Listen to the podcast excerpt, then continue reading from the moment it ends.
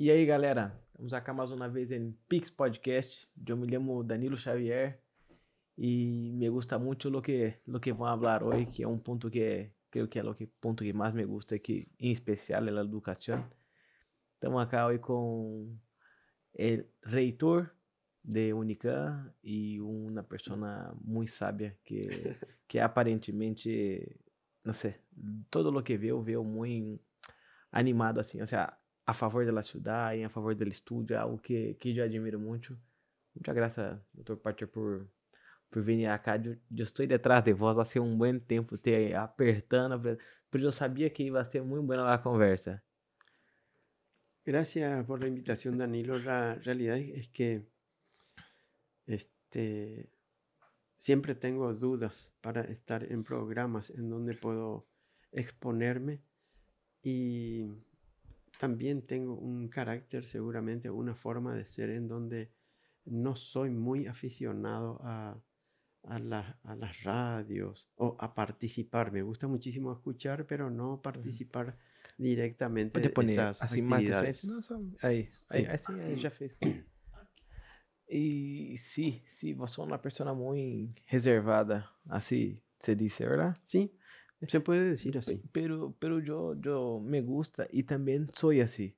Pero acá vas a ver, no é, não há nenhuma pergunta, não há nada, é só para debatermos, não sei, solucionarmos os problemas que há no mundo e, e encontrar, ou seja, usar um pouco do conhecimento e aprender também, verdade? Ou seja, o principal é aprender com tu conhecimento.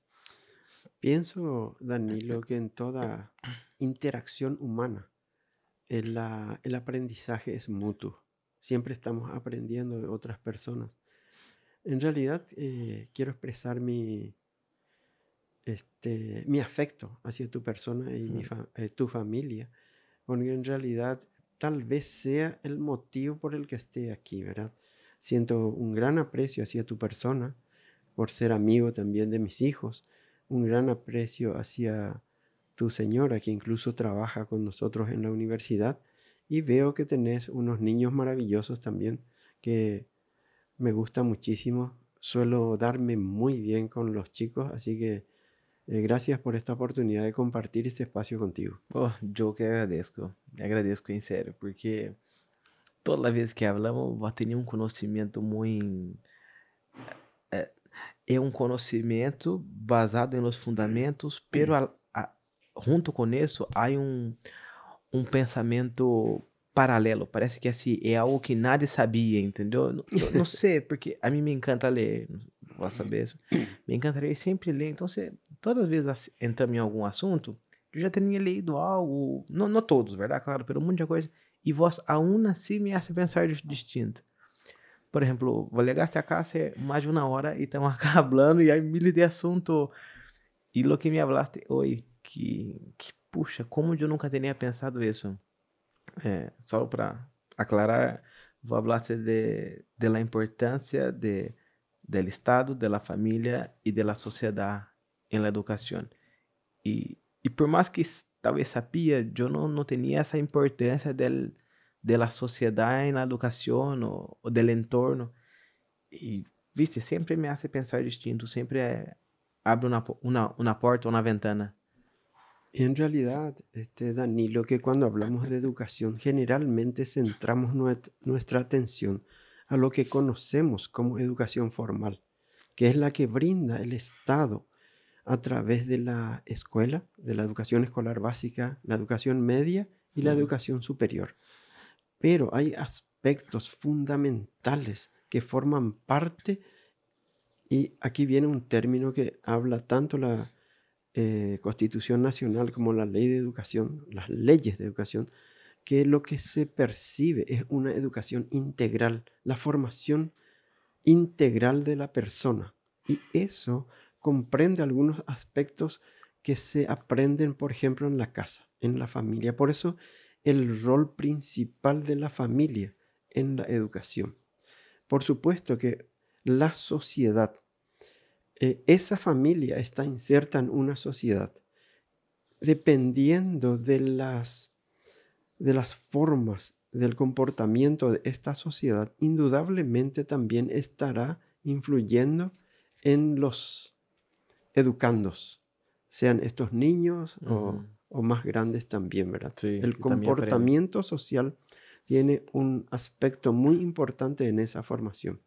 Y también el Estado, que tiene nuestro Estado, eh, dice en el primer artículo inclusive de la Constitución Nacional que es un Estado social de derecho, entre otras cosas. Esto nos dice que todos estamos sometidos a las leyes. Probablemente ya no se cumple, ¿verdad? Pero también hay, en, con respecto a la educación, esta, al ser la educación un bien público, es una responsabilidad del Estado. ¿Qué quiere decir eso? Que la, eh, con respecto a la educación, la educación eh, escolar básica es gratuita y obligatoria. O sea, que independiente de la condición de los padres, los niños están obligados a ser mínimamente hasta el noveno grado. Y tiene fundamentos. O sea, la obligatorio es hasta el noveno. Hasta el noveno grado. Después dice que facilitará la educación media y la otras, educación técnica y también la universitaria. Pero en la ley de educación superior también define a la educación superior como un bien social y una responsabilidad del Estado. Y desde el año pasado, por ejemplo, existe una ley de gratuidad que ciertamente tiene excepciones, pero hace que la mayoría puedan acceder gratuitamente a las instituciones públicas de educación superior. Pero aquí hay otros detalles que podríamos considerar. En el departamento de Canindeyú, si bien es cierto, no tenemos un estudio eh, acabado, estadístico, que nos determine qué cantidad de jóvenes que iniciaron la, educación escolar básica, cuántos de ellos llegan a la, universidad, tenemos una idea de que solamente dos o tres, o en el mejor de los escenarios, cinco jóvenes llegan a la, a la universidad de 100 que empezaron la escolar básica. Entonces son datos que lastiman, que duelen para quienes estamos en la educación superior. ¿En cuántas ciudades del departamento no tenemos universidad? No tenemos institutos de educación superior. ¿Y qué pasa con esos jóvenes? ¿Qué futuro podemos esperar para ellos si es que ni siquiera tienen una buena formación? Y eh, arrastramos también diferentes aspectos que hacen a la calidad de la educación. Nosotros hablamos acá con... Y nos dijo el profesor que, que acá en Salto hay mucha gente que viene a estudiar de lejos. Entonces son gente así que está se empeñando mucho por estudiar. O sea, agarró hace 30 kilómetros de, de bus y más 2 kilómetros caminando. Entonces, cuando llegó para estudiar, el tipo tá ali, o sea, é muito importante o professor. É, não é fácil, pero as pessoas que, que, que têm talvez conseguem espaço, pode ser? Sí, eh, dos, dos con respecto a esto.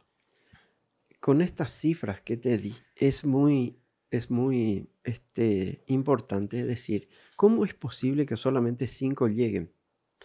Pero tenemos datos de que solamente 20 o menos de los que empezaron la escuela terminan el colegio. Y de estos, solamente el 10% aproximadamente van a la universidad. Ciertamente, la educación superior ha tenido una expansión importante. En el departamento de Canindeyú existen datos que nos hablan de más de 400 instituciones escolares básicas. Básicas. Ah. Sí, y más de 80 eh, de educación media, ¿verdad? Y aparte de la, eh, la Universidad Nacional de Canindeyú es la única pública, excepto un instituto de formación docente que tenemos para la educación superior. Ah, no, pero, son 400 escuelas. Escuelas. Escuelas. Y 80 a nivel medio nomás. A nivel medio, sí y se reciben más de 2.500 jóvenes cada año. En el departamento de Canindeyú estamos hablando de una población de más de 200.000, ¿verdad? De estos. ¿Esos son todos públicos o No, no, no. todos, los dos? Los dos. Los, dos, o sea, público y privado. Sí. Pero si pensamos, Pero que, que diferente, de onde vai... Assim, me pareceu muito... Eu tô surpreendido, porque 400 para 80 é muita diferença, e de 80 para... Para Y una, ¿verdad? para Dijiste, una eh, universidad pública y un instituto de formación docente que tenemos en. Curuguate. El, hay universidades privadas también diseminadas en varias, eh, varias ciudades del departamento. Pero si solamente las cifras de egresados de la educación media, un poco más de 2.500 años que tenemos, nos tenemos que preguntarnos, la universidad con una existencia, estamos en el, on- en el décimo primer año de funcionamiento real de la universidad y tenemos 1.700 alumnos en este momento. Ciertamente a raíz de la pandemia y esas cosas hay un desgranamiento importante también. Pero redondeamos en 2000. En estos 10 años se recibieron 25.000 jóvenes. ¿Y dónde está el resto? ¿Qué está haciendo?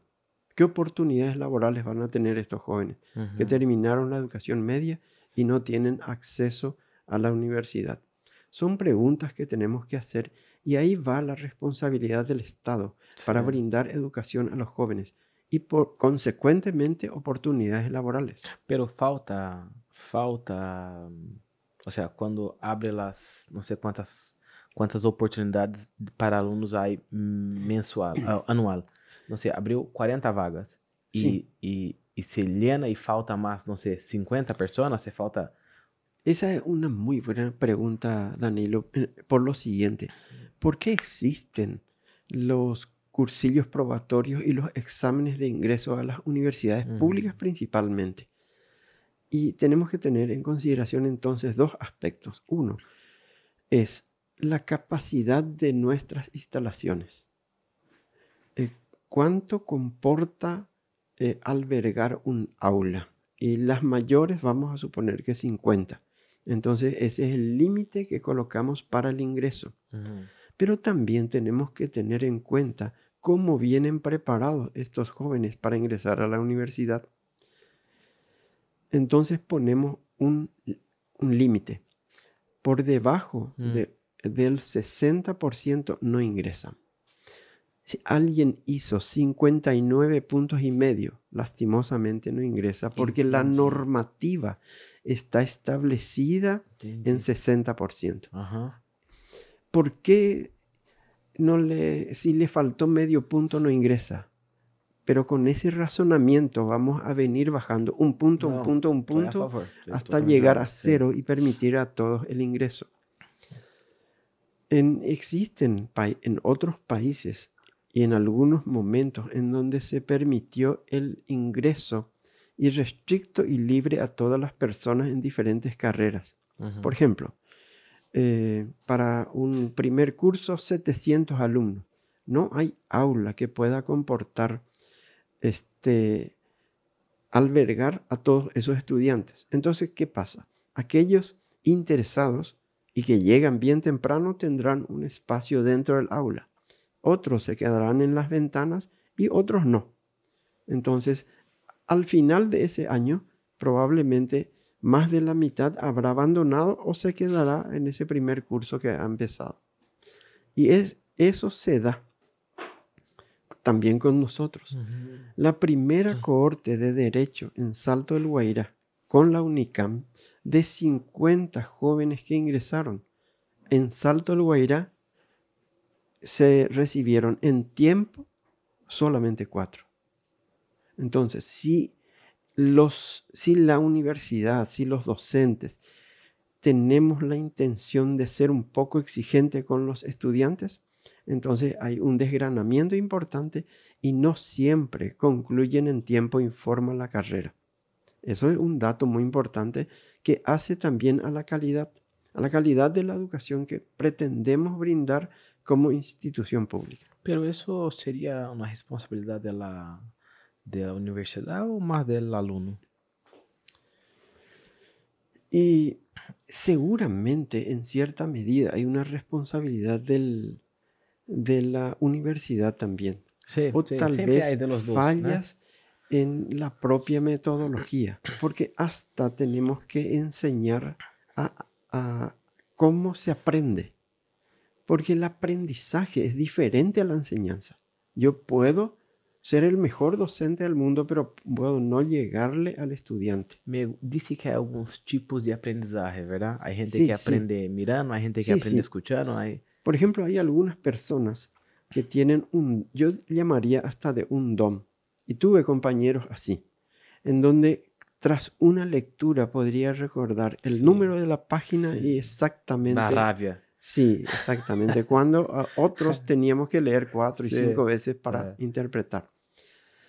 Y muchos de nuestros estudiantes no llegan con esa capacidad. Eh, hay algunas personas, inclusive en la universidad, de forma independiente, trabajando en una universidad, pero de motus propio, están haciendo actividades con diferentes personas, en donde, por ejemplo, tratan de em, enseñar lectura rápida o cómo interpretar los textos de lectura, porque muchos de, nuestras, de nuestros estudiantes hasta pueden saber leer, pero tienen dificultades en la interpretación. Esta es una tarea que mm. empieza con la educación escolar básica, pasa por la educación media y es, los estudiantes en principio deben llegar muy preparados a la universidad. Claro que si nosotros mejoramos nuestra educación escolar básica, la educación escolar media, los propios estudiantes serán más exigentes con los docentes y tendremos mejores resultados. Y es algo que se necesita también. O sea que esto es algo que no, no termina. Mejores docentes, mejores estudiantes, mejores estudiantes, mejores docentes, porque va a haber una exigencia eh, mutua. A diferencia de lo que a veces también se establece entre estudiantes y docentes, que es un acuerdo tácito, nunca se habla de eso, un acuerdo tácito con aquel profesor no exigente o con aquel que no viene nunca. Entonces, yo no te molesto y vos me vas a hacer pasar nomás, sí, ¿verdad? Y eso seguramente se da en los diferentes niveles, no solamente en la universidad. Es algo que también nos llevó a crear nuestra propia universidad por las eh, experiencias que teníamos eh, con la, este, primero, Escuela Superior de Educación, dependiente del rectorado de la UNE, y la filial posteriormente de, de esta universidad. Pero hay muchos, muchos estudiantes que así no en su momento. Ellos empezaron derecho porque, no sé, quería ser un abogado, pero aí empieza a estudar e dice, puxa, abogado não é o que eu estava esperando. É, por lo menos a mí me parece mucho que hay mucha gente así. Hay un dicho que uno suele escuchar, este Danilo, con respecto. Sí, no, só agradecer a nosso patrocinador acá, PepsiCo, que. No, no, tranquilo. Este, eh, Danilo, hay veces que escuchamos esta frase. Yahana ya estudia Derecho en Bae como si derecho no tuviese mucha importancia. Yo nunca escuché esa frase en mi vida, jamás imaginé alguna cosa pero es así, porque se cree que es un estudio, como es muy leído, como es, es una carrera demasiado importante y que necesita de mucha lectura, ¿verdad? Porque en las manos del abogado va a estar eh, la libertad, ¿verdad? Es el bien probablemente más importante después de la vida y también los bienes de las personas. Entonces, es muy importante y tal vez sea el motivo de ese desgranamiento de algunas personas que al encontrar hasta la responsabilidad que asumiría con ah, esa profesión y muchos que solamente los buscan como una fuente de información y conocimiento que es muy importante para la vida como un todo. Porque muchas personas estudiaron derecho y no lo ejercen, no lo quieren ejercer, pero indudablemente ha servido como, eh, como eh, ha servido para su vida en general y para otras cosas. Hoy, sí, o sea, yo, a mí me encantaría ser un, abogado, no IBCC, pero me encantaría. veo que, o sea, siempre supe que es muy importante, pero siempre me gustó los números, entonces me fui detrás de eso. Pero eh, por ejemplo, no sé, no sé, medicina. No me gustaría ser médico hoy para nada, no, no, no, me, no me sumaría en nada. Pero derecho te suma en cualquier ámbito, de, en cualquier área, sí. seguramente. Por eso mismo, el, también se piensa que el abogado solamente tiene el campo laboral del ejercicio profesional como tal, como un abogado que llamamos del pasillo, de pasillo aquel que ejerce defendiendo a personas o eh, en forma independiente, liberal, pero también puede estar del otro lado, como juez, como funcionario del Poder Judicial, como miembro del, de otro órgano eh, que es el Ministerio Público y también de la Defensoría Pública. Pero también tiene muchos ámbitos en el que puede desenvolverse y creo que con mucha sobriedad, solamente que necesita especializaciones o capacitaciones específicas. Derecho internacional, comercio internacional, eh, comercio internacional, eh, derecho tributario, eh, muchas, muchas áreas del, en las que se puede desempeñar, por supuesto, siguiendo también capacitaciones posteriores a su formación de grado. Y aquí te señalo algo. 50 años atrás, o 44 años atrás, cuando yo me formé como médico, pensábamos que esa formación era para toda la vida. Y había sido, estábamos totalmente errados. Hoy la formación es continua, a lo largo de la vida, no para nunca. Siempre tenemos que estar capacitándonos, no importa la profesión que ejerzamos. Sí. Sí, pero hay algunas en especial. Medicina es algo que, ¿verdad? Hay que estar a full estudiando toda la vida. Sí, así mismo. ¿Vos conocés muchos médicos, abogados? Algunos sí, eh. algunos sí. Tengo, eh, recuerdo a un doctor, a él sí puedo nombrarlo con mucho cariño, el doctor Domingo Mendoza, que es médico. Estuve eh, en mis primeras guardias, como, inclusive como estudiante de medicina, eh, en donde él era mi jefe, sé que él es, abogado. Hoy actualmente el, el, director del Instituto Nacional de Salud, el doctor Molinas, también eh, es abogado. Tengo así conocidos y sé que hay varios médicos hoy formados como abogados, porque hay un área de la, del derecho que se integra con la con la medicina que es medicina legal. Entonces tenemos también Ministerio Público, el propio Poder Judicial, la Defensoría Pública tiene eh, médicos forenses que ayudan a los eh, especialistas ah, en el área que les corresponde. Y también hoy existe un área que debe ser tomada muy en serio, que es la mala praxis en, el caso de los médicos. De médicos. Y también merece una especialización por parte del abogado para tratar esos casos. Y no es muy fácil, ¿verdad? No, no es fácil, no debe ser, no debe ser, debe ser algo muy en detalle. Pero son dos áreas distintas, ¿verdad? La medicina, el derecho, o sea, es como las exatas también, sería una tercera área totalmente distinta, ¿verdad? Hay un punto de confluencia en, en la medicina legal entre derecho. Sí, el derecho hay, un punto en todos, pero sí, sí, sí que parece que usar otra parte de tu cerebro para estudiar una u otra, ¿verdad? Sí. ¿Y siempre te gustó los dos o te gusta estudiar? La realidad es que yo soy médico de corazón. De corazón. De corazón y soy abogado por accidente. Circunstancias de la vida me llevaron a estudiar derecho, eh, pero me ha servido muchísimo. Y una de las cosas que agradezco, porque en realidad no sabemos, eh, la vida a veces nos lleva por caminos que no teníamos pensado eh, inicialmente.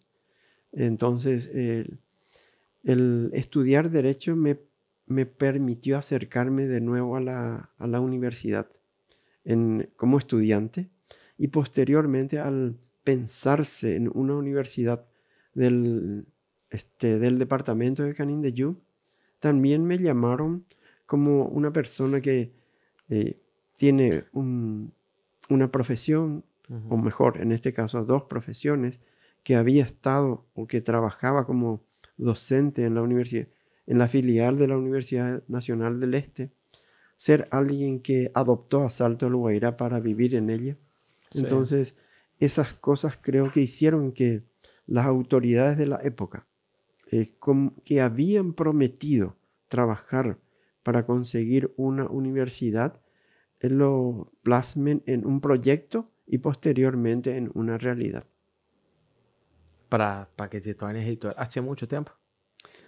La, en realidad, el, la universidad es algo soñada desde aproximadamente el año 1989, 90 más o menos. En Salto del Guairá se creó una asociación de graduados universitarios de Salto del Guairá. Tengo por ahí guardado el acta fundacional ah. en donde 19 personas firmaron el acta fundacional. En su mejor momento, esta asociación congregó a 44 personas de diferentes áreas del conocimiento, abogados, eh, bioquímicos, eh, ingenieros, arquitectos, médicos.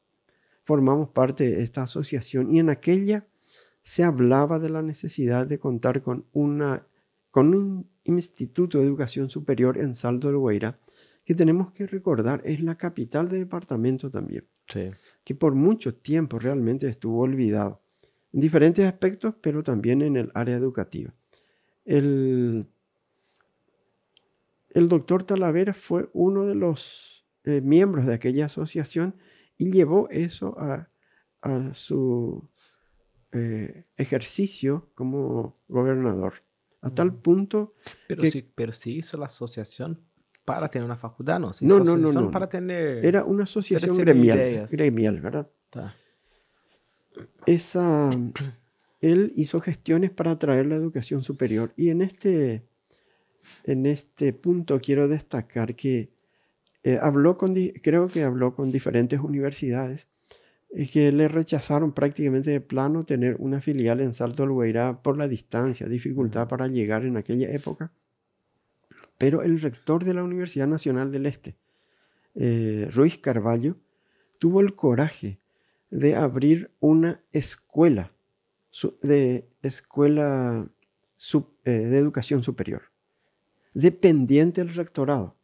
Por eso digo que él tuvo el coraje, porque sus propios decanos le habían objetado tener a tanta distancia y con las dificultades para llegar, especialmente cuando, por ejemplo, llovía, porque parte del camino estaba sin, sin eh, la capa asfáltica, lo que no permitía llegar tan fácilmente. Y él había, como me comentaste, había poquísimo tiempo de, de universidad allá, ¿verdad? También. Sí, la Universidad Nacional del Este nace en el 93. 93. Y en el 97 inicia sus actividades aquí. Entonces es de destacar eh. esa, esa, situación, ¿verdad?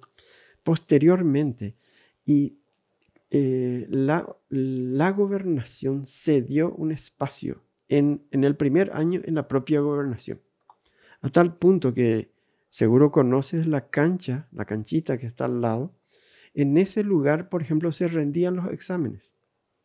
Y por decirte, en un determinado momento, uno de los profesores que venía llamó una lista en donde es, el número de postulantes era de 192. De estos ingresaron aproximadamente 20 en derecho y 20 en contabilidad. Y hay muchos profesionales. Y hay que destacar, te estaba diciendo que en el 90 aproximadamente había alrededor de 40, 44 profesionales, todos los profesionales congregados en esa asociación. Después de llegar la educación superior en Salto, evidentemente cada año teníamos ese número o más de eh, profesionales existentes en la ciudad. Entonces fue muy importante. Podemos decir que hay un antes y un después de, de haber llegado la educación superior en nuestra ciudad capital y creo que también benefició a las ciudades cercanas. Y eh, hubo un compromiso de las autoridades políticas municipales, por ejemplo, al colocar eh, transportes para los estudiantes que venían desde esos lugares. Paloma, Puente Quejá, Catuete inclusive. que esa, eso fue muy importante para que tengamos estudiantes de la región. Y el terreno, la construcción, eso todo el Estado compró el terreno y eso. También aquí tengo que destacar la visión de algunas personas, especialmente la colonizadora Salto del Guaira. Porque en el año 94, antes, antes. de la llegada de la educación superior en el departamento, dona el, la sede donde hoy estamos instalados como un ICANN, un predio para la universidad.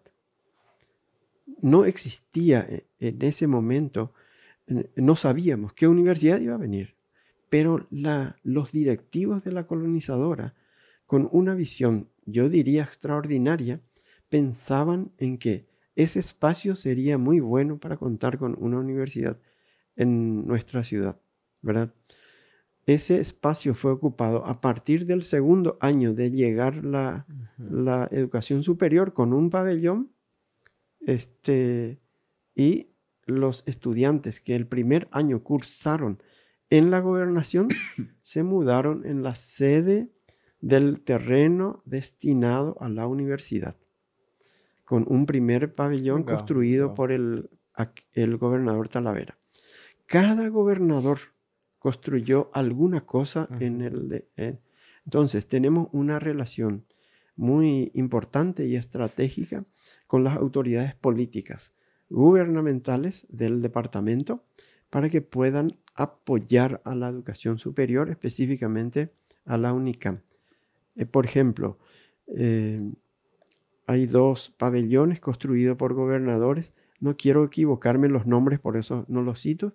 Y el salón auditorio, que también fue construido por, en este caso, la gobernadora en al momento de ejercer ese cargo en el departamento.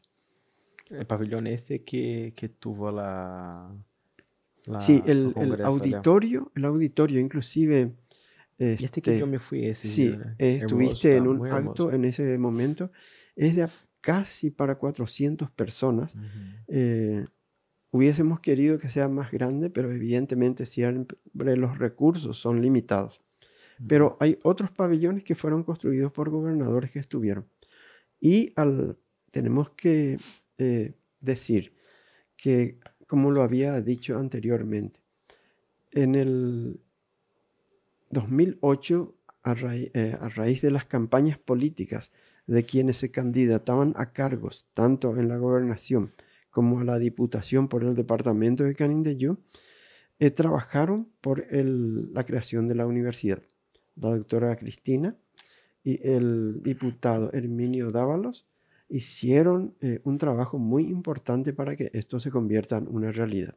Primero, al convocar a personas a diferentes personas que en un principio, en una de las primeras reuniones, estaban, si no me falla la memoria, alrededor de 30 personas, en donde estaban invitados todos los intendentes del, departamento para trabajar por esto, y también personas de la ciudad, entre las que eh, a veces le pregunto, incluso porque fue la doctora Cristina quien me invitó, ¿por qué me invitó a mí también? y hoy estoy en esto, ¿verdad?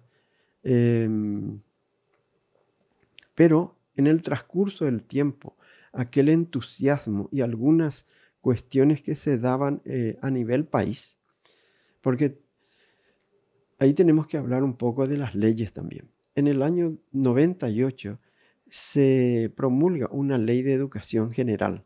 98. En el 98, en donde se prescribe que la educación eh, superior tiene que regirse por unas leyes especiales.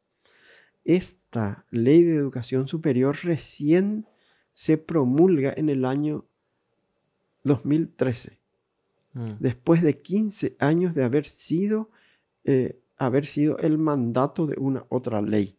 Entonces, se presentaron varios proyectos, era muy difícil eh, su creación incluso se creía que no iba a nacer. Desde el año 2, eh, en esa ley de educación general se prescribió la creación de un consejo de eh, universidades conformado por el rector de la Universidad Nacional de Asunción, el rector de la Universidad Nacional, eh, perdón, la Universidad Católica, las dos primeras universidades en nuestro país, ¿verdad? Tenemos que recordar que la Universidad Nacional de Asunción, creada en el año 1889, 70 años fue la única institución de educación superior de nuestro país. ¿Qué año fue creada? 1889. Wow. Sí. En el año 1960. Y 70 años solo había ella. Solo ella. Eh, la Universidad Católica. Y posteriormente, especialmente después de la caída de, de ¿A católica La dictadura. pública ou privada? No, es de eh, confesional, porque es dependiente de la, Iglesia, Católica. Pero, Sí. pero se, para estudar lá tem que pagar. Sí se paga, exactamente, sí. El, en- en la década de- del 90 nacen muchas universidades, especialmente privadas y también públicas. En el 93 nace la Universidad Nacional del Este, como ya había comentado. Y también en el 94 nace la Universidad Nacional de Pilar, por ejemplo. Y en el 96 la Universidad Nacional de Itapúa.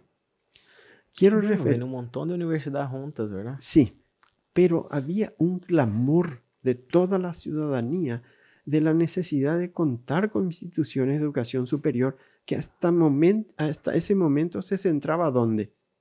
É central. En Asunción, ¿verdad?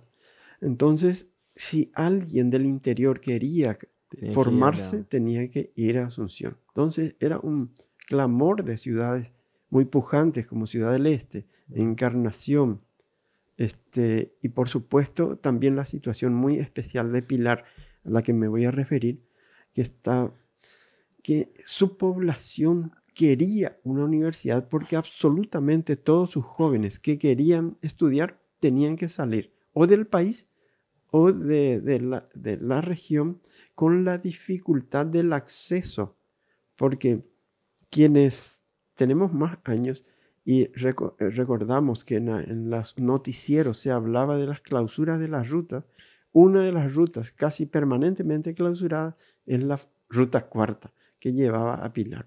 Acá também era, pero allá era. Isso Allá era peor, ah, de allá era entendi. peor.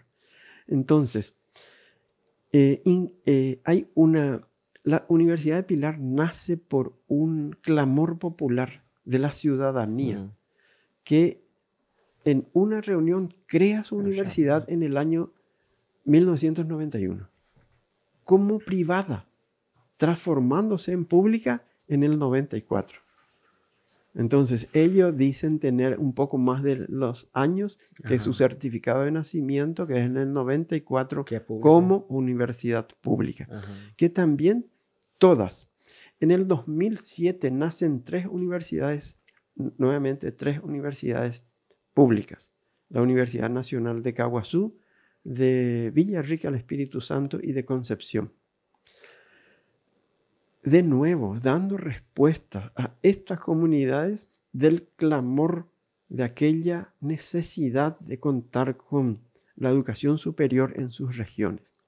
Y en el año 2010 también esa respuesta del Estado paraguayo hacia Salto del Guairá con la creación de nuestra Universidad Nacional de Canindeyú, que creo que es un logro logo. eh, muy importante que hemos conseguido. Yo ayer tuve una, una clase con estudiantes, con jóvenes profesionales, y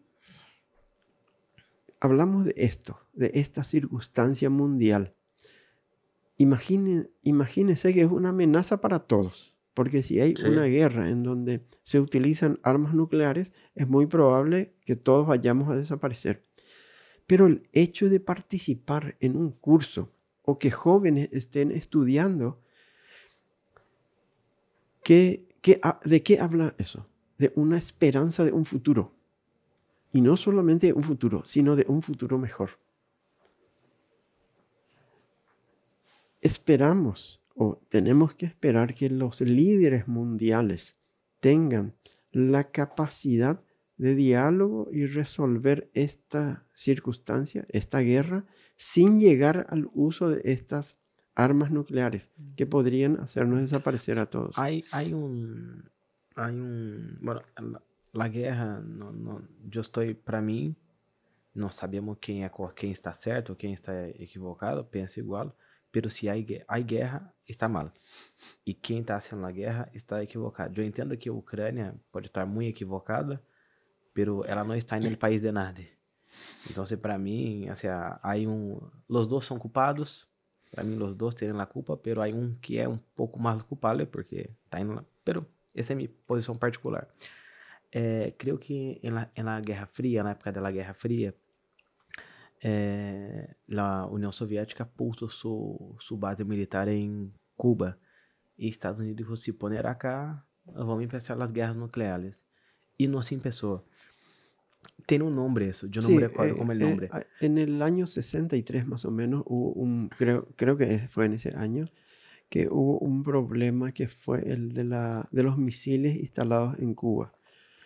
Pero eh, realmente creo que es un tema complejo en el que yo particularmente no me siento eh, en condiciones de ah, yo mucho menos, yo ninguna mucho menos. opinión. Pero lo que, lo que leí, o sea, es que ya tuvo momentos en la historia donde ya estuvimos cerca del, del sí. y, y, los dos dijeron, mira, si apretamos eso, perdemos todo. Entonces, sí. eso aquí no está en juego. Sí. Esse arma nuclear não está na partida, tá? Vamos pelear acá, nos matamos, pero esse aqui não é. Eu creo que temos que Eh, hay una imagen que recordamos o nos recuerdan mejor cada 6 y 9 de agosto, que son la situación como quedó Hiroshima y Nagasaki eh, con la explosión de las bombas. Y el templo, hay una imagen de un templo que se recuerda eh, permanentemente y creo que no debe salir de nuestra mente como una imagen para reflexionar y evitar llegar a situaciones de esa naturaleza.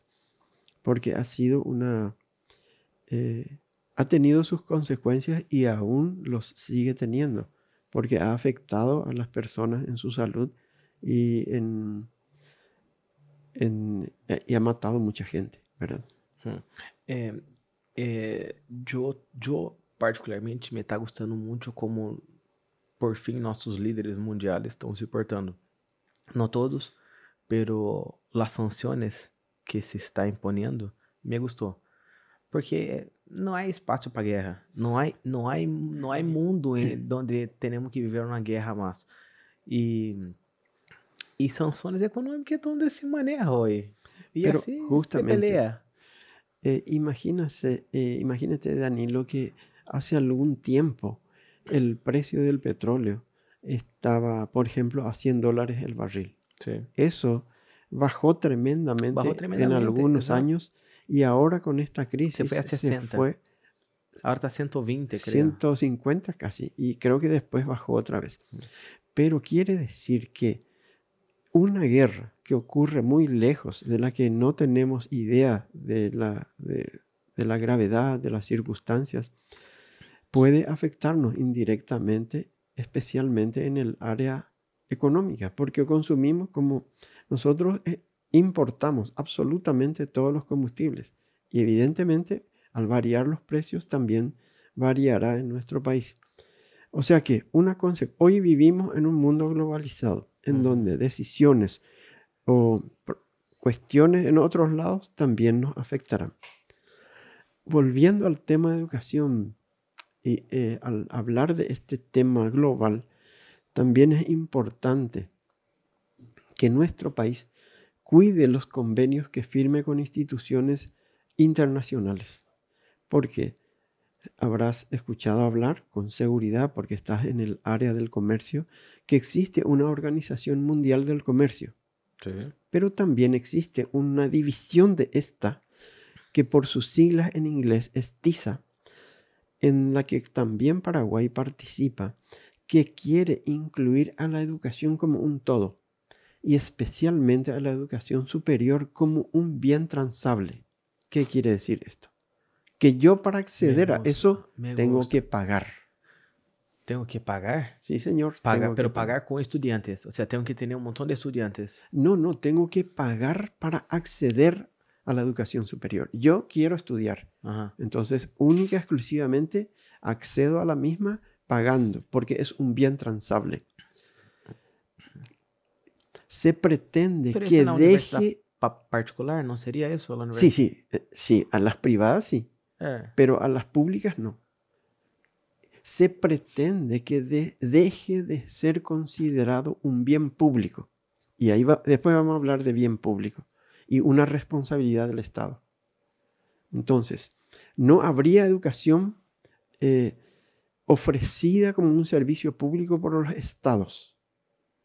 Todos quienes quieran hacer una carrera universitaria deben pagar. Pero ¿quién va a pagar? ¿La persona? La persona, la persona. Mas, pero aí, por que vão hacer eso? No, porque interesa. Ah, entendi. Algo assim. A gente quer ganhar plata, ponto. Va- sí, vamos a suponer, en tu, yo me voy a tu comercio a comprar un, Un vaso. un bien, un vaso, Sí. un- una taza. De la misma forma, yo me iría a la universidad para comprar la posibilidad de hacerme profesional. Entendi, entendi. ¿Cuántas personas quieren estudiar y cuánto, cuánto representaría en monto de dinero? ¿Cuánto invierte hoy el Estado para la educación?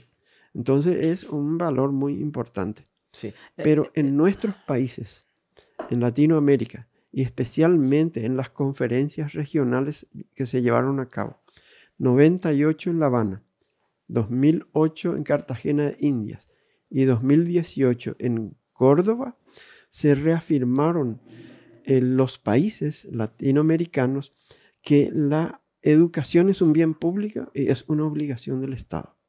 Es muy importante para que nuestros jóvenes y especialmente los vulnerables, a quienes le llamamos vulnerables, a quienes, aquellos que no tienen suficiente para pagar, Uhum. puedan acceder a la educación superior. E vamos perder muitas, Oportunidades. muitas oportunidades de jovens que, que porque esses jovens que, que, que é o que eu estava falando, trabalha de manhã, à la tarde e estuda à la noite, esses são profissionais que Sí, hay ¿Verdad? algunos que se destacan realmente. se destacam, têm uma gana. Eso. Ahí, eh, en ese sentido, suelo hablar que ahí es necesario para todo emprendimiento realmente y también para la educación algo que yo llamo de contrapartida personal. ¿Qué quiere decir eso? Que los jóvenes tienen que dedicarse únicamente. Não era? Esse é... En algunas conferencias en las que he participado, eh, inclusive con un científico de origen argentino, pero que vive en Europa, él nos cuenta de que de aquí a unos años, con la inteligencia artificial, podríamos tener la posibilidad de que no- nos inserten un chip al cerebro con toda la información que querramos. Pero hay una diferencia entre información y conocimiento. Yo tengo que, yo la información tengo que incorporar al cerebro, realizar una, eh, una actividad mental que es pensamiento y razonamiento y de acuerdo a eso voy a tener eh, una posibilidad de determinarme con ideas, con palabras o con acciones. ¿verdad? Hoy tenemos que saber elegir la información, porque nos inundan también con informaciones falsas. É, esse era outro ponto que eu queria ir.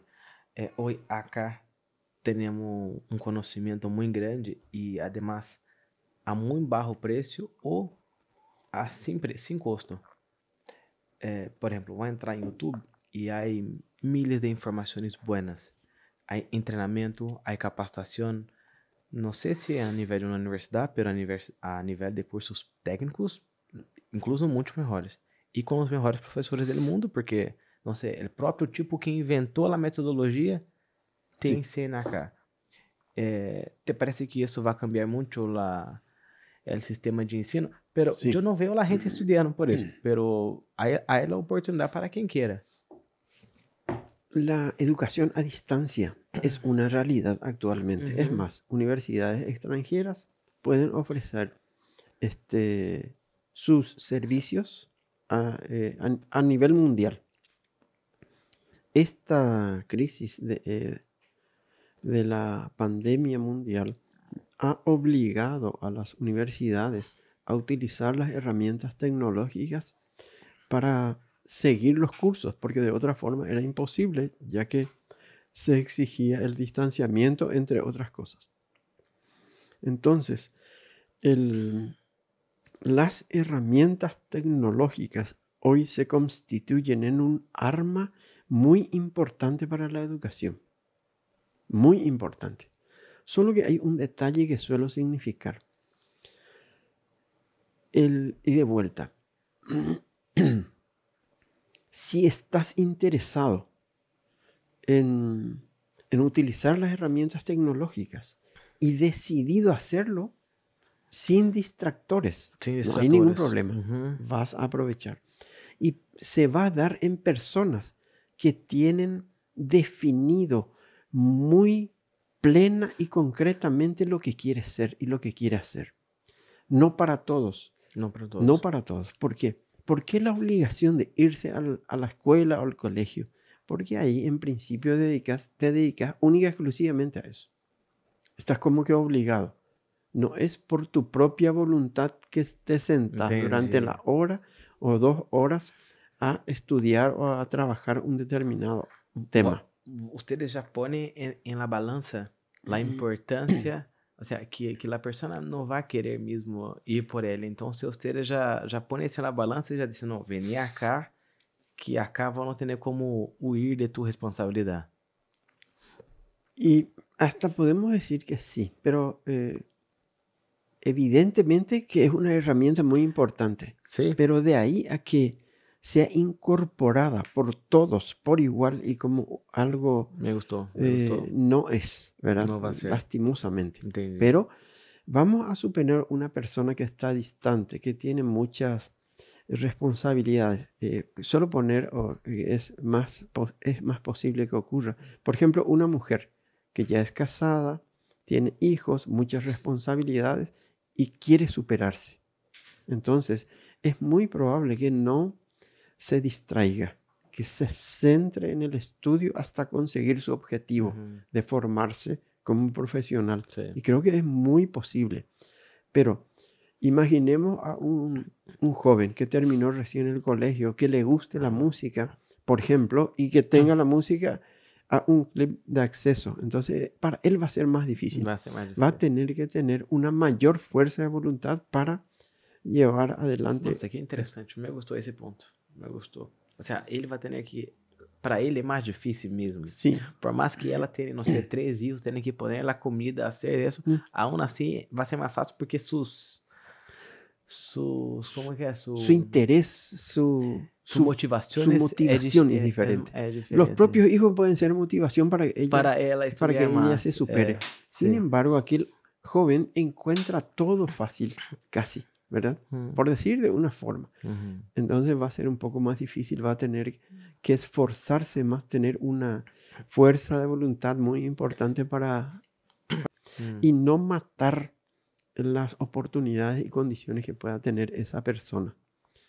Hay veces que el que como un este órgano o un miembro que no se usa se va atrofiando. De la misma forma, una persona con capacidades muy importantes, pero ah, dejadas de lado, se olvidan esas condiciones que tiene. Y se va atrofiando porque no, no, le da gusto más no se nada. usa, no se usa, se atrofia o se deja atrás, ¿verdad? Para hacer lo que todos hacen. Acá en Paraguay no hay nada de, de Yo no conozco, particularmente no eh, conozco quien pueda. Yo no conozco también, pero ya leí algunas cosas que hay en Estados Unidos, que hay en Europa. Ninhos assim muito precoces, como Sim. você 15, 12 anos, 13 anos já estão na universidade. E se suele escuchar que hay algunos que con eh, pocos meses de vida o al año ya están sabiendo leer. Por ejemplo, son excepciones, muy, rarezas, que incluso se convierten en noticias mundiales, ¿verdad? Mm. Pero eh, estos niños eh, deben tener también una educación muy especial y acorde a sus capacidades. Pero la vida de ellos debe ser muy difícil porque y hay historias e historias con respecto a eso. Algunos que, sí, hay algunos que ah. prefirieron el mantenerse en el eh, en el anonimato, Ajá. porque al estar en, en, en la mirada de todos, eh, no tienen, no viven. Es algo muy importante que tenemos que hacer también, vivir. No solamente trabajar o, o dedicarnos a ciertas actividades que nos limitan la propia vida. Mano, eu sempre digo esse tema de ser famoso, a gente quer ser isso, pero para mim são loucos. Ser famoso e sa- salir a la cara, isso deve ser lo pior de lo pior. Perder tu, tu privacidade é como ir a la cárcel. tu libertar. Sí. Debe ser. Deve ser, yo deve no- ser terrível. Eu não tenho ideia, pero pô, mirando algo assim deve ser. E a gente le gusta. Eu não, não entendo. Não Assim. consigo compreender. E, e acá, quantos cursos temos aí em Unica? La UNICAN tiene cinco este, facultades y tenemos siete carreras. Eh, tenemos, eh, por ejemplo, la Facultad de Ciencias Jurídicas y Sociales con la carrera de Derecho. Tenemos la FACEN con las carreras de Contaduría Pública y Administración de Empresas. Tenemos la carrera eh, FACISA con la carrera de Enfermería Hum. eh, tenemos la Facultad de, de Ciencia y Tecnología, FACITEC, que- con la carrera de Análisis de Sistemas. Esas son las cinco carreras que tenemos aquí. Uhum. Estas cinco, de estas cinco carreras, cuatro se repiten en Curuguaté. Derecho, Contaduría, Administración, Análisis de Sistemas. No tenemos enfermería en Curuguaté, pero sí tenemos allá veterinaria. A que era Veterinária. agronomia. Y en la tercera eh, sede física que tenemos está en Catuete, en donde tenemos agronomía Ah. Tá. y tenemos eh, ahora análisis de sistemas también. Legal. Tenemos algunos cursos de posgrado, tanto aquí como en Curuguaté. Entonces, eh, y algunas ideas de tratar de, de llegar incluso a, a todos los distritos, pero en forma virtual con algunos cambios, no totalmente virtual, sino hacer semipresencial con, con por lo menos cada 15 días o cada mes, a- para o que- exactamente, o para que haya Hay alguna... Brasil. Eh, tengo una pregunta. ¿Hay una, un- una creciente de, de medicina en la, en la frontera por- para los brasileños? Vos como médico y reitor, será que no sería una oportunidad de hacer, no ser algo público-privado e, e ter uma faculdade de medicina até para arrecadar fundos mesmo para, não sei, para o estado ou para ou, ou na medicina mesmo acá para a gente de, de la ciudad, para paraguayos? Eh, esa es una, eh, una pregunta muy difícil realmente de contestar, este, Danilo, por algunos datos que puedo referirte. En la frontera, o sea, en el país, en este momento tenemos alrededor de 30.000, porque no, no existen datos exactos, eh, pero alrededor de 30.000 estudiantes de medicina. 30 mil. 30.000. Wow. Entonces, un país tiene que definir políticas públicas con respecto a educación y a salud, ¿verdad? Se hizo un levantamiento hace algunos años en donde el- se preguntó sobre la cantidad de practicantes en las instituciones de salud dependientes del Ministerio de. Salud, por supuesto. Informaron que tenían una capacidad de aproximadamente 11.000 o 10 10.000 y poco Públicas. públicas. Pero la cantidad de practicantes y eh, pasantes llegaba a más de 22.000. O sea que estaban superados al doble de su capacidad, recomendando la no creación de facultades de medicina. Ante esa circunstancia, el CONES está tomando algunas medidas. Y también seguramente escuchaste en estos días, hay un reclamo del Círculo Paraguayo de Médicos con respecto a la formación y capacitación de los estudiantes de medicina. Pero esses estudantes, eles- claro, não é, pero al final todos eles querem ir a Brasil, ¿verdad? Querem volver a su tierra. Vam- y- vamos a llegar a Ah, eso. Voy a contestarte a, a esa pregunta. Hay un examen de reválida en el Brasil de los títulos de quienes se reciben en el extranjero. Hay un estudio realizado en el Brasil en donde el 4% de los estudiantes que rindieron esos exámenes aprobaron. ¿Y el 96%? ¿Dónde quedó? ¿O dónde tiene condiciones de trabajar? Acá, no hay otro. Bueno, hay ayer, perdón, el 9, hoy es el 3, el miércoles se rindió el examen de la CONAREM. ¿Qué es la CONAREM? Es el órgano que regula a las residencias médicas. En Brasil. Paraguay. En Paraguay. En Paraguay. Ah, ese hace para la facultad. Para, No, para no, instituto. eso ha- hace para que los ya médicos puedan hacer sus, sus residencias Ah, médicas entendi, y sus entendi, especializaciones. entendi. ¿verdad? como término, para Sí, ver sí, se também, uma son- prova, um sí. teste. Tá. Son tres años mínimo de residencia o más Ajá. años, ¿verdad? Dependiendo de la especialidad. Se ofertaron más de 500 lugares en los diferentes eh, establecimientos de salud. Se presentaron alrededor de 1.300 jóvenes para 500 lugares. Solamente con estos, solamente con estos médicos, porque ya son médicos, en condiciones de trabajar solo 500 y, y más, 550 lugares para que hagan sus especializaciones y se capaciten aún más. El resto, ¿qué pasa con ellos? ¿O qué va a pasar con ellos? Não estão fazendo nada. Não pode fazer nada. No, pueden trabajar, Ah, Son no médicos. público, claro, claro. Se Pueden privado, trabajar. é. pueden trabajar, ¿verdad? Entonces, ¿qué va a pasar de la salud como un todo? ¿Cuál va a ser tu confianza en consultar con un médico que no hizo la residencia médica? ¿Cuál va a ser tu confianza si sabes que este médico se formó en una universidad que no está... Só- Só para eh, entender. Eu, eh, são seis anos. sí, Eu hago a faculdade por seis anos e depois sou obrigado a fazer residência. no, no, no, no, no estás obligado. Ah, não estou No obrigado. estás obligado. Ah, eu posso terminar seis menos e já ser...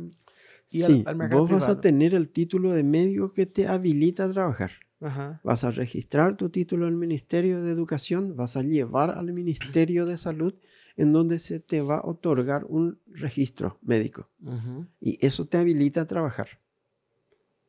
No tenés otra condición E por que assim, então, ser residência? para especializarte. Para aprender, assim, o dia a Sí, dia. para vos ahí te... Hoy existen muchas limitaciones. Como estudiante prácticamente no podés tocar pacientes.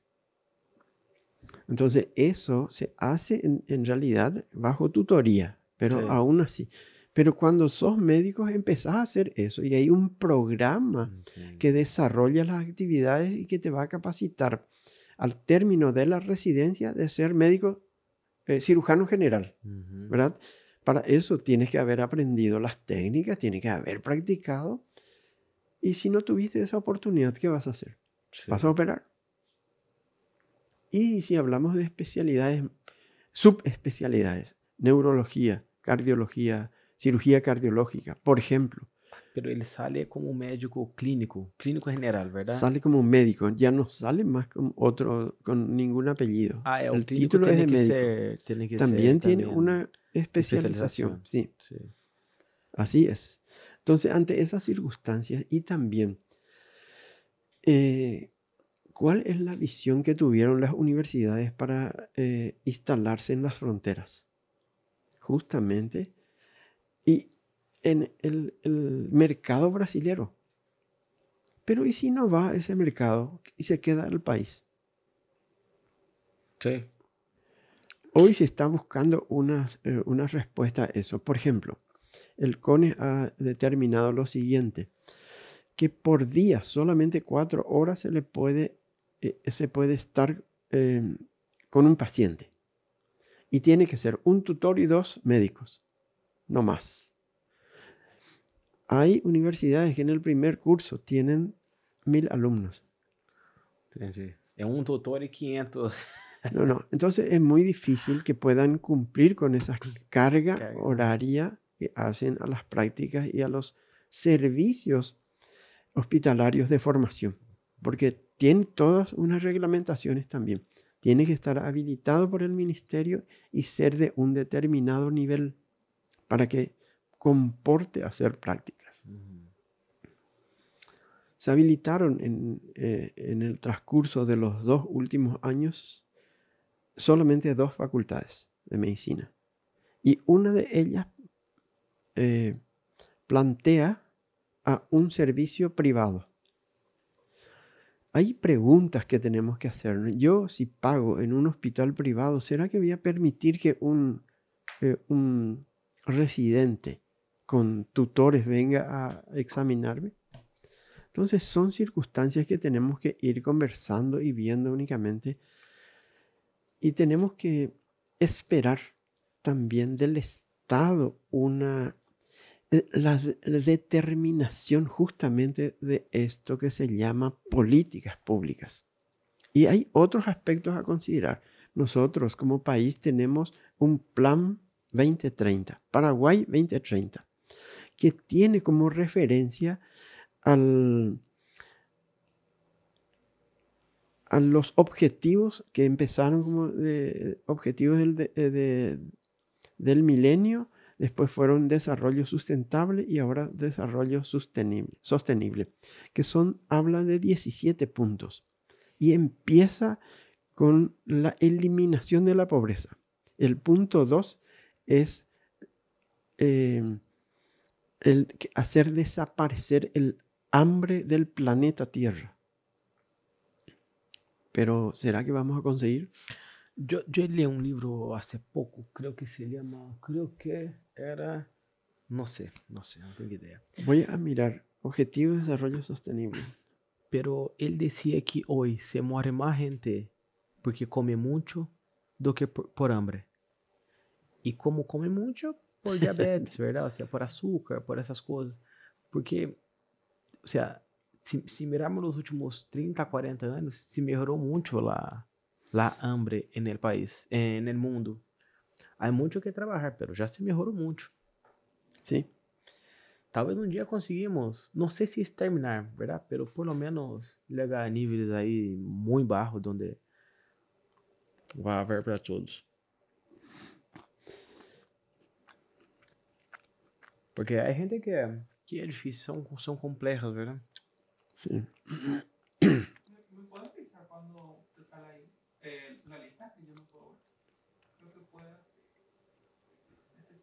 Ah, esse é.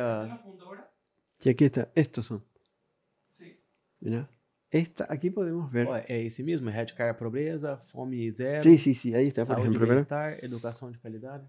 El primer punto es fin de la pobreza. Segundo, hambre cero. Tercero, salud y bienestar. Ajá. Cuarto, educación de calidad. Quinto, igualdad de género. Sexto, agua limpia y saneamiento. Entonces, todo esto, inclusive en el plan 2030 del país, quiere llegar a esto. Y nos falta solamente ocho años para, para que eso se dé. Ante estas circunstancias mundiales y la afectación a la economía nacional, entonces, ¿será que llegamos?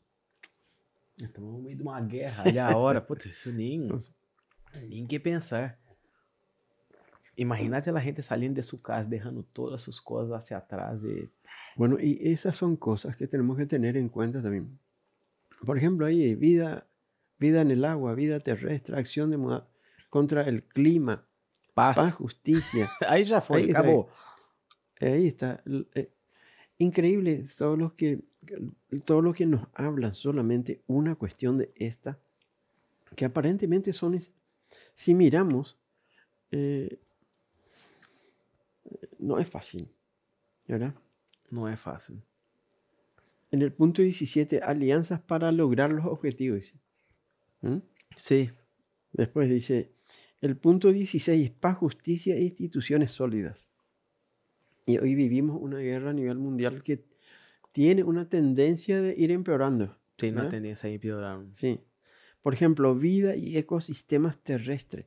Si evaluamos solamente un tema de esto, y hablando solo de nuestro país, las circunstancias del monocultivo. No estoy en contra de eso, pero ¿cómo? ¿Qué, es monocultivo?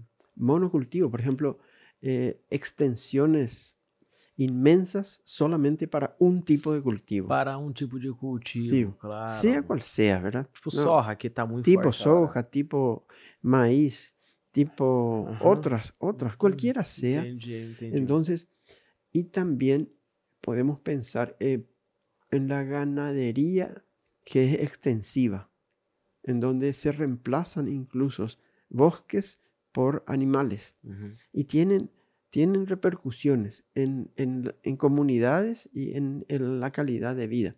No estoy diciendo que no, no tengamos más, ¿verdad? Porque es imposible, Pero hay que encontrar pero um hay que encontrar un equilibrio, exactamente. Não, me gusta, me gusta. Nós estamos em uma situação... É, Por ejemplo, el punto 8 habla de trabajo decente y crecimiento económico. isso está cada vez mais também- lejos. Y también tenemos que tener eh, en cuenta, ya en el preámbulo de nuestra constitución habla de una, de, eh, dice dos palabras, dignidad humana. Y tenemos que ver qué significa eso, qué, qué corresponde y cómo, cómo vivir una vida digna. Todo, todo lo que significan esas dos palabras simplemente. Entonces, cuando particularmente cuando comparto con las personas es, tenemos que no solamente leer lo que está escrito, sino que tenemos que masticar las palabras para saborearlas o para sentir su gusto amargo cuando, cuando, que puede sentir uno también con respecto a eso. Cuando vemos que la situación no se da acorde a lo que se establece, entonces sentimos el gusto amargo de esas palabras porque no cumplimos. Simplemente no cumplimos. Y no es fácil, ¿verdad? Não, me gostou, me gostou esse ponto. Eu, é, eu- eu sou sempre uma pessoa muito positiva e e lo que li nesse livro não me recordo que livro era, infelizmente. Pero, pero disse assim, estava mostrando os dados que que veniam melhorando. Pero sim, melhorando de é como não sei que, que dobla, dobramos dobramos a venda. E quanto vendeu? Vendeu um e agora vendeu dois. Putz, temos que vender mil. Então não sirve de nada doblar a venda. No, pero eh, hay una... Hay ideas, o sea, hay... eh, estadísticamente, nuestro ingreso per cápita 50 años atrás era muy bajo en relación al que hoy tenemos. Evidentemente, en comparación con otras, con otros países y otras comunidades que han, que inclusive estaban peores con nosotros en aquel tiempo, han tenido un crecimiento en, en el este, Producto Interno Bruto y en el, en el ingreso promedio de, cada, de las personas, ¿verdad? Es- hemos tenido un gran crecimiento, pero en comparación con otros no. Y para eso hay que invertir principalmente en educación y en investigación. que é educação também verdade Sí, exactamente. que Eso es muy importante. Eh, no me gusta hacer esto, pero te voy a decir.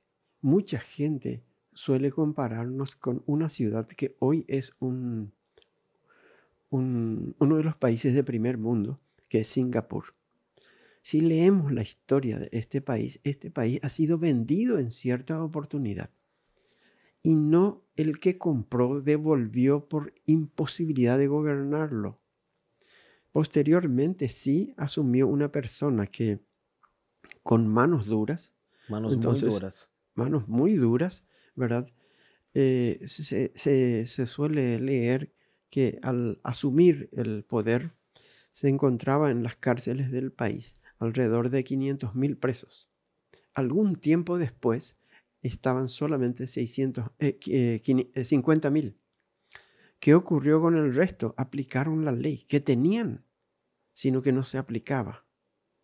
Y también muchas de las personas huyeron del país porque se empezó a aplicar a rajatabla las sanciones. Y todos aquellos que cometían delitos, sea quien sea, eran sancionados.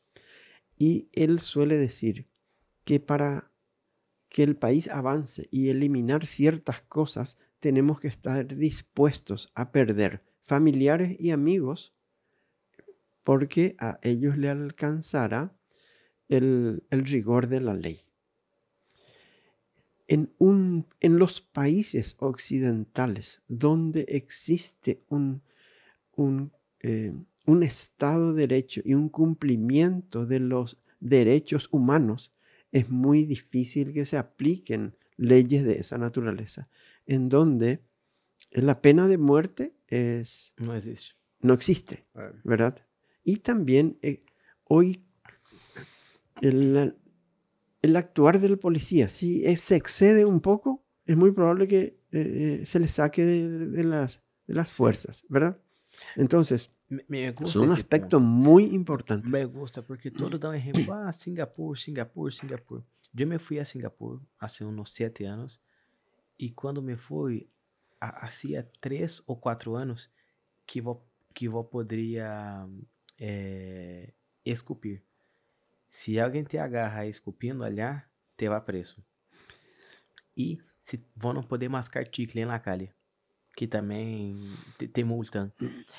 E havia um grande ponto, assim, o país é voltado para a educação. Isso sim, me gostou muito. Há muita educação, a gente é muito, muito estudada. Pero também é a rota de salida de de contenedores de China.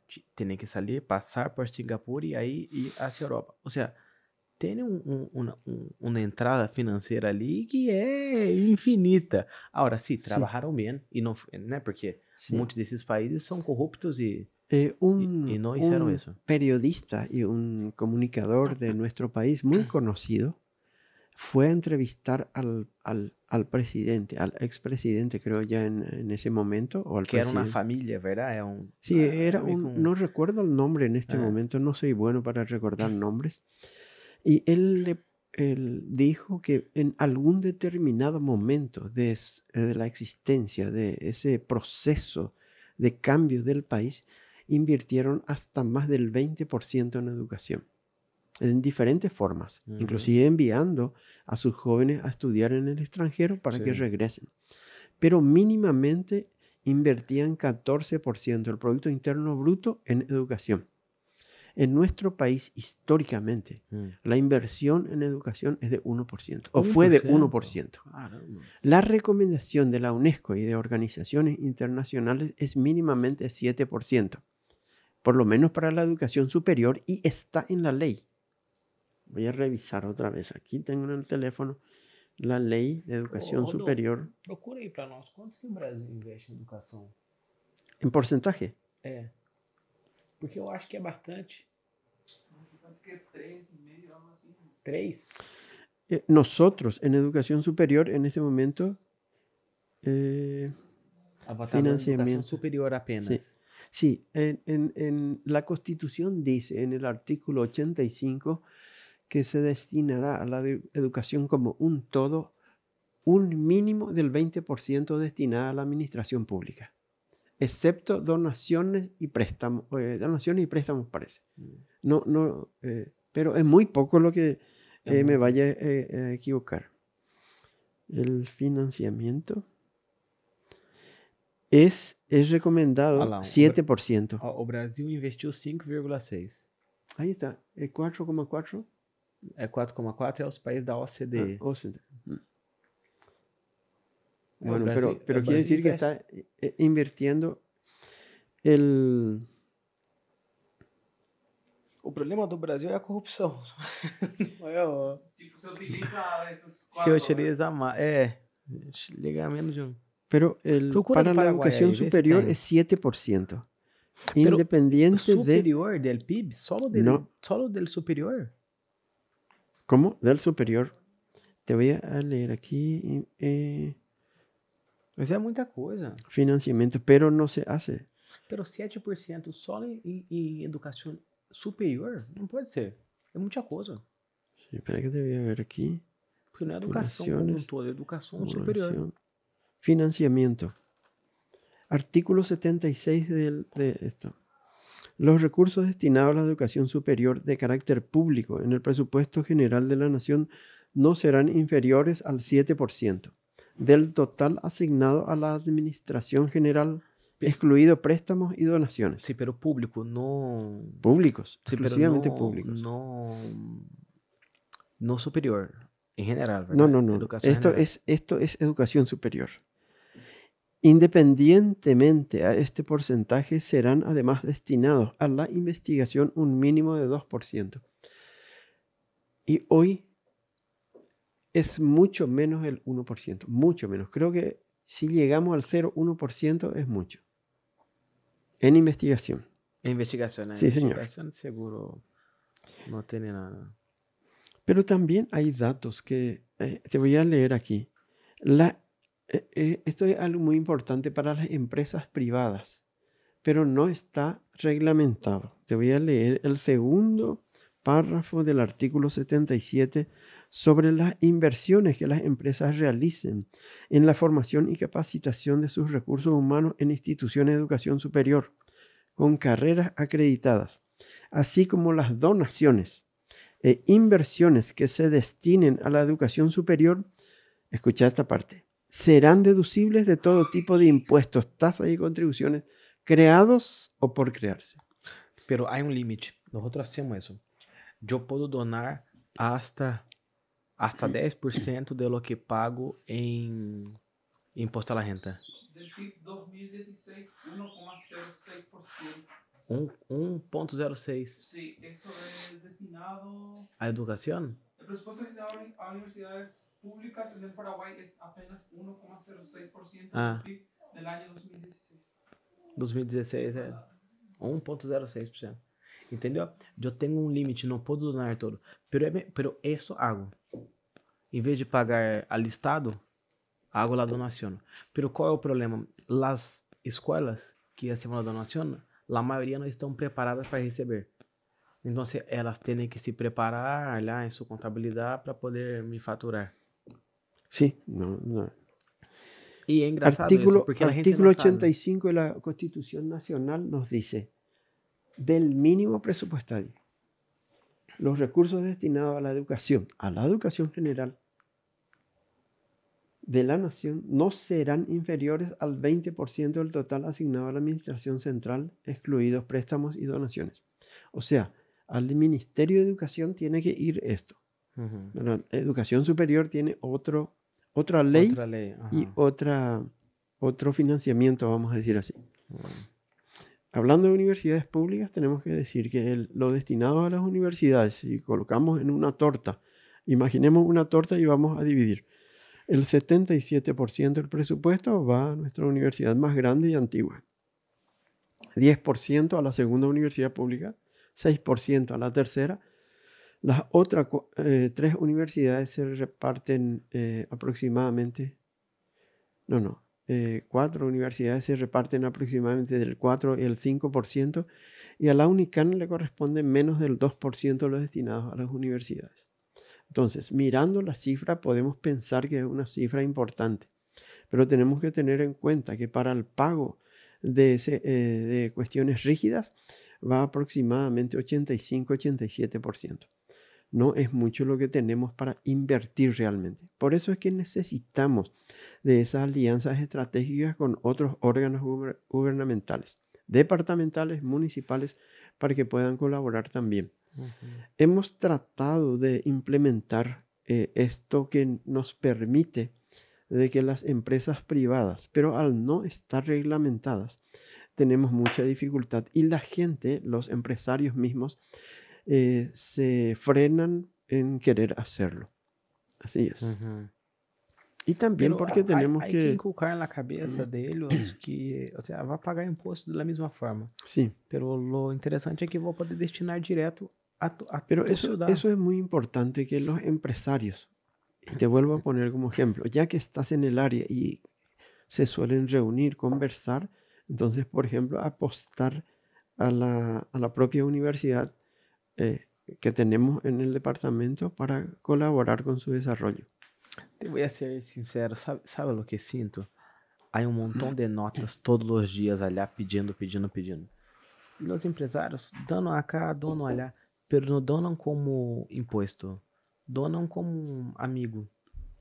E aí, como Ahí não, también. não seguem muito bem as leis, ou não não hace bem hecho, e aí é um. Aí, aí le cuesta, el tipo, entendeu? É, é plata. é- E- Es más fácil, este, Danilo, hacer una donación personal que, que, que entre como una cuestión sistémica y que forme parte de una política, política de la empresa dela empresa. o como una política de Estado.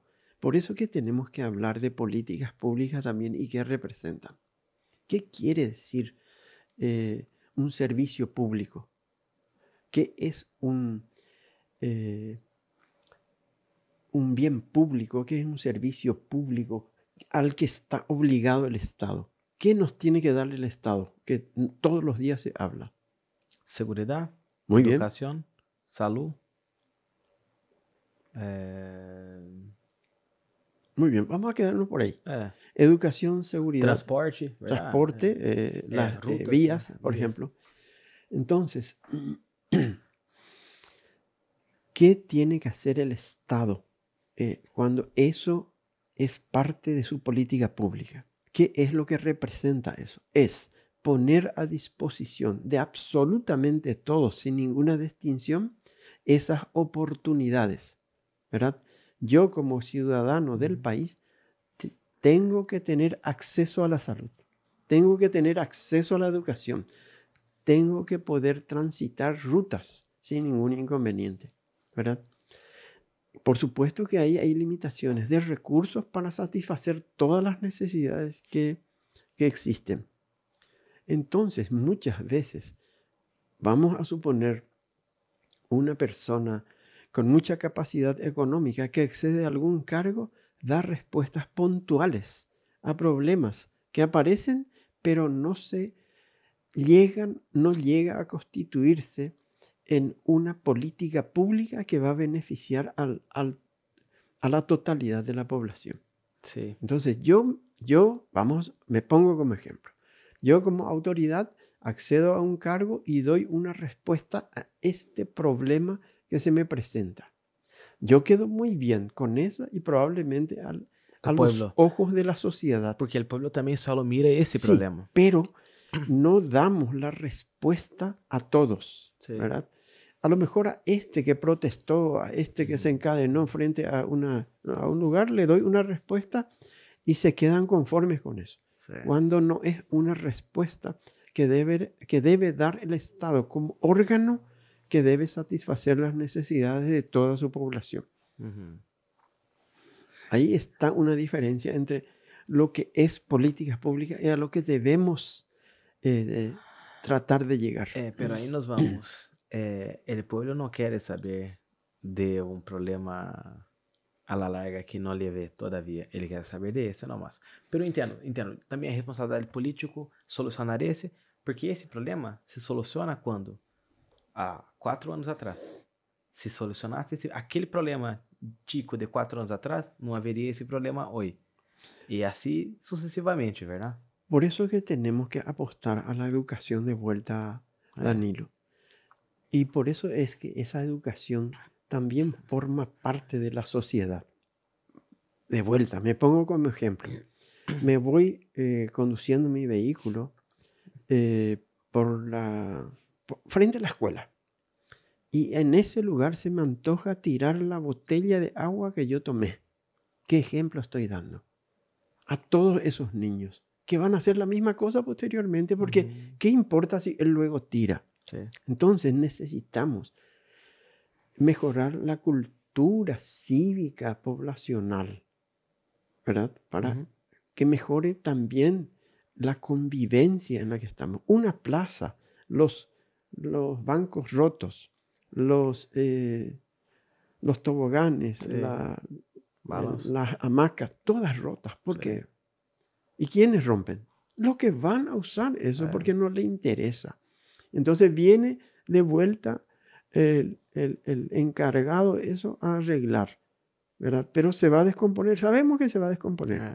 Entonces, a lo, a lo mejor considero un gasto y no una inversión. De ahí de vuelta a la inversión en la educación. tenemos que considerar que la educación es una inversión, no un gasto. No podemos hablar, me cuesta eh, 5 mil dólares este estudiante.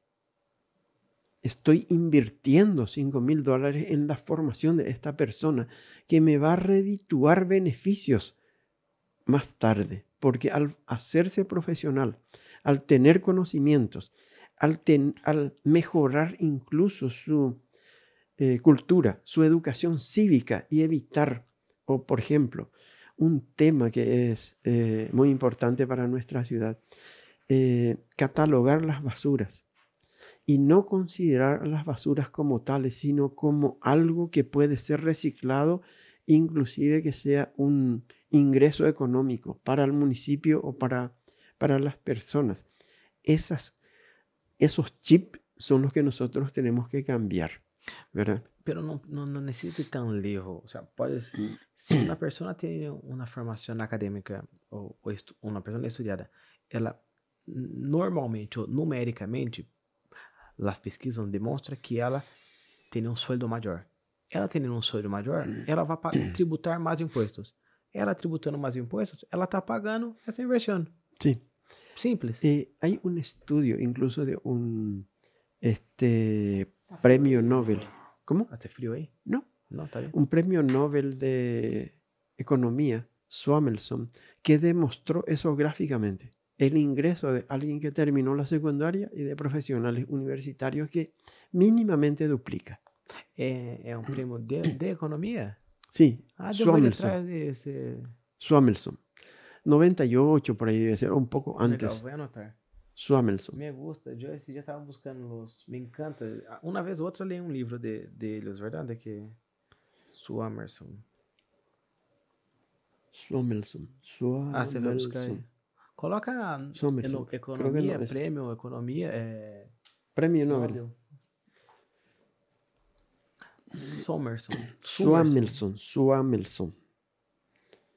Olha lá, é Sumerson. Sua- John Sumerson, pode ser? Ver acho que é arquiteto. Não, não é esse arquiteto, não.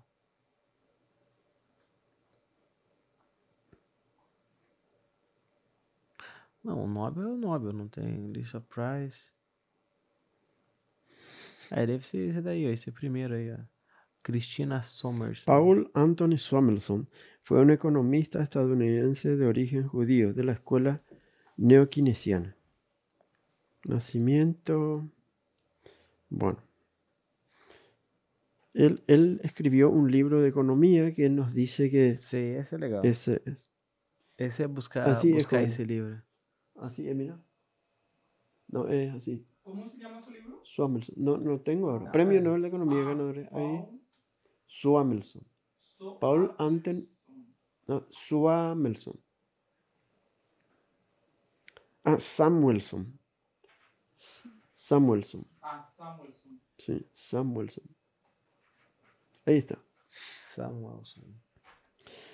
Bueno, ahí nos dice esa, nos cuenta de esa, de eso que me decís ahora, ¿verdad? La, la educación, quiero decirte de vuelta, vale la pena. Vale. vale la pena. Entonces, eh, no es garantía de que vos tengas inclusive una vida digna, pero estadísticamente, aquellos que han cursado 10, eh, que tienen 16 o 18 años de Sí. escolaridad, prácticamente no pueden estar en el rango de pro- pobreza extrema. Pero hay un componente muy importante. Uno es la aptitud que te dan los estudios.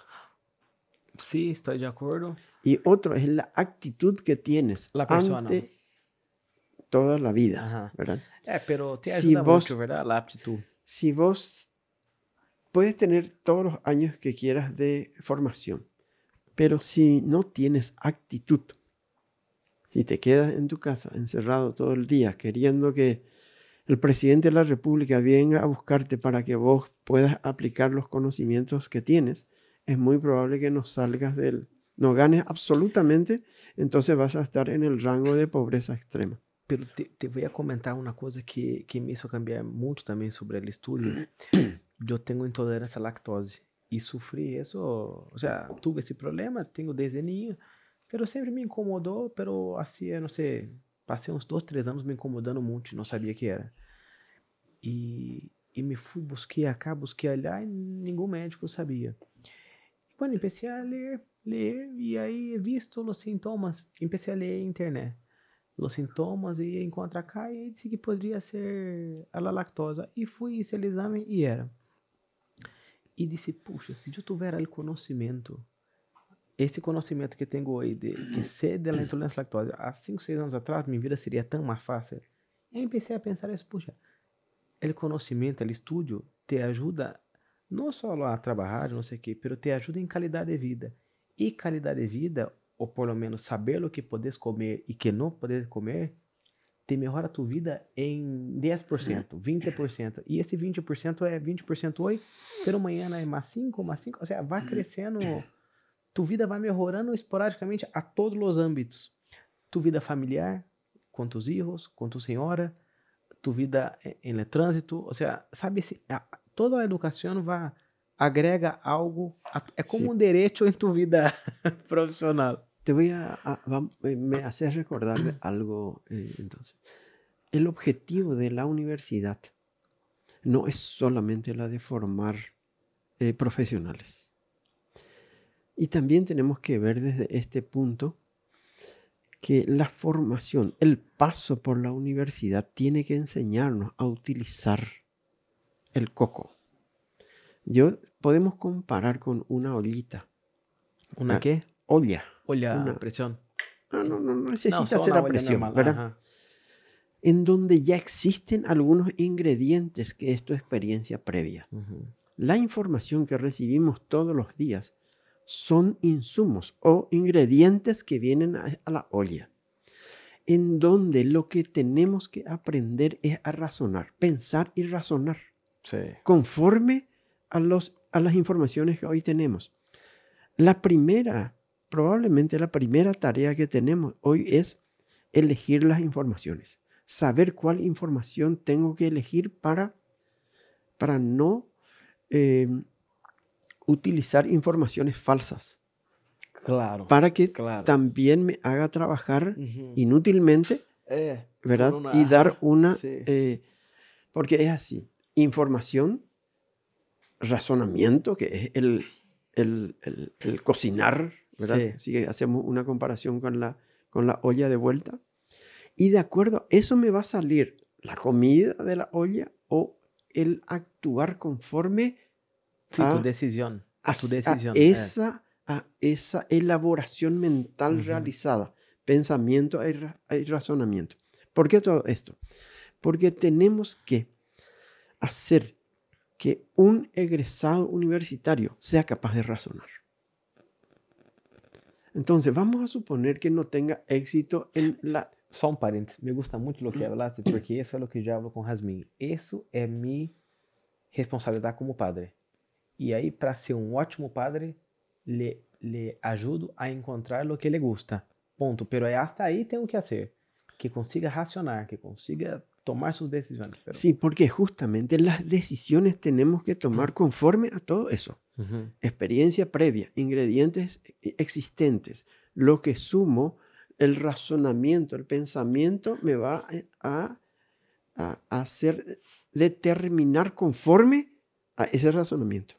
Eso es lo que tenemos que conseguir.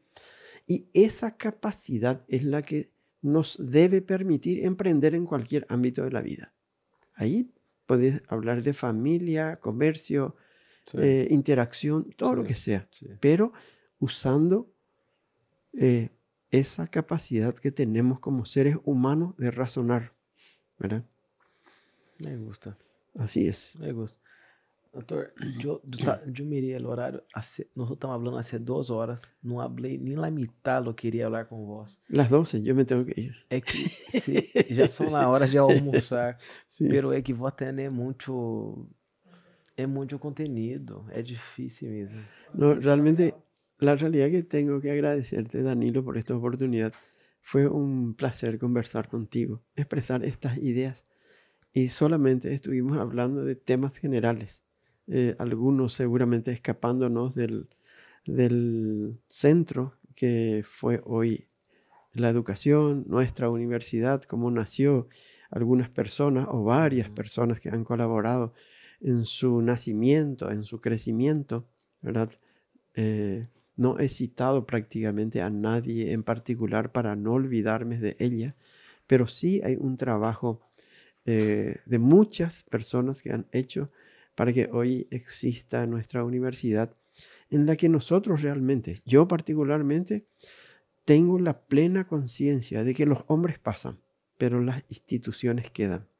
Entonces, si podemos dejar un legado, muy bien. Y si no, por lo menos sentar las bases para que otros puedan apostar y seguir eh, em, haciendo de lo que queremos para nuestra universidad. Y te resumo en una sola palabra, prestigiosa, universidad prestigiosa, que pueda ser, constituirse en el motor de desarrollo de nuestro departamento y, por qué no, de nuestro país.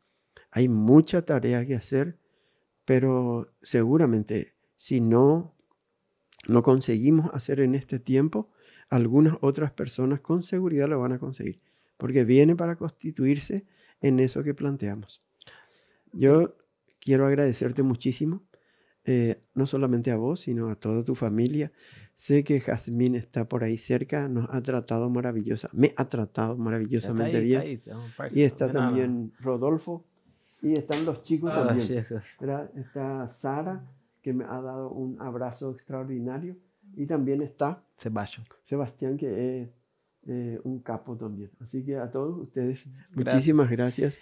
Yo, solo quiero decir que así, ese, ese legado, eh, esse, la base de la universidad está muy bien hecha, pero yo también creo que el legado ya está muy bien estructurado, ya, ya lograste lo que o sea, lograr es difícil, pero hay que mantenerse también. Sí, estoy seguro del trabajo, pero el legado ya, ya lo tenés. Vamos a ver, vamos a ver. Creo que, creo que es, es un trabajo diario, ¿verdad? Porque también es así. Un nombre o un edificio se construye en mucho tiempo, pero eh, un edificio con una si uno quiere destruir con una implosión, es unos segundos. Exacto, el nombre. Y así también, ¿verdad? el legado, el legado es así, ¿verdad? Así mismo. Entonces, eh, eh, tenemos que seguir trabajando. Te agradezco esta oportunidad y seguramente tendremos algunas otras. Qué bueno, qué bueno, me alegro. Gracias por venir, me quedé muy, muy contente. Y realmente es mucha información acá. Gracias, muchas gracias. Muy bien.